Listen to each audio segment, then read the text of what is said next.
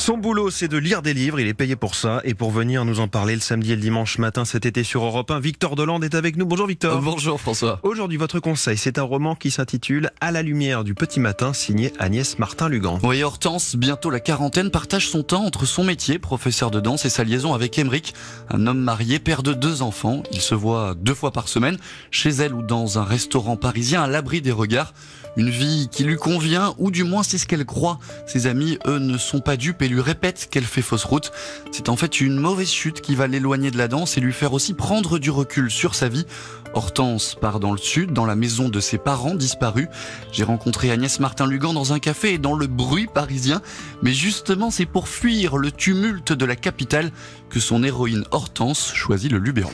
J'avais envie avec Hortense euh, de la ramener à ses origines, à sa maison d'enfance, à la maison de ses parents, à ses amis d'enfance. Parfois ça fait du bien de retourner là, de là où on vient. Et finalement Hortense elle en a besoin pour se ressourcer aussi. Et j'aimais aussi l'idée de sortir de... Euh, de sortir de la ville, de sortir du bruit, parce que finalement Hortense aussi, elle s'étourdit dans cette ville de Paris, euh, voilà, de, de, de, lumière, de danse, de travail. Euh, et j'avais envie de la ramener au calme. Le calme, la nature, bah, c'est aussi vide, donc ça laisse aussi de la place euh, pour son introspection et pour l'état des lieux qu'elle doit faire. Oui, ce, ce, tumulte de la ville dont on parle, on l'entendait d'ailleurs un peu derrière sa voix. Ouais. Et du coup, elle va justement s'en éloigner. Le calme des champs de lavande, les soirées simples à déguster un bon verre de vin. Là, Hortense va réussir petit à petit à oublier son train-train quotidien parisien qui était devenu extrêmement toxique. En fait, c'est ce qu'on appelle un, un feel-good roman, donc un livre qui fait du bien en bon français Oui, il est en tout cas classé comme tel dans les librairies, mais certains auteurs n'aiment pas vraiment cette classification. C'est le cas d'Agnès Martin-Lugan. Je lui ai posé la question et elle est plutôt très franche.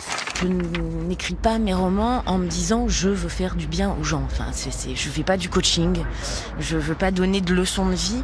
Je raconte une histoire où j'expose une situation. Et moi, je ne veux pas juger mes personnages. Enfin voilà, moi, Hortense dans sa position, je ne veux pas la juger. Je veux partir du principe qu'on ne sait pas ce qu'on aurait fait à sa place. Et donc du coup, après, bah, à la fin du roman, chacun se fait son avis dessus et en tire des leçons s'il a besoin d'en tirer des leçons. Mais après tout, on n'est pas obligé de tirer des leçons non plus, des leçons de vie ou des leçons de bonheur. Et puis, je n'ai pas l'impression de donner des techniques de bonheur à mes lecteurs. Moi, je veux juste les embarquer dans une histoire et leur faire vivre des émotions. Et ça marche plutôt très bien. Elle nous embarque jusqu'au bout. On veut savoir ce qu'Hortense va décider pour ces prochaines années.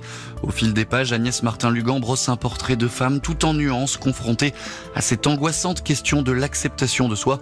Un roman qui évoque aussi la résilience, le tout avec beaucoup, beaucoup de sensibilité. Et on rappelle le titre de ce conseil lecture du jour, À la lumière du petit matin d'Agnès Martin-Lugan, c'est aux éditions Pocket. Merci Victor et à la semaine prochaine. À la semaine prochaine François.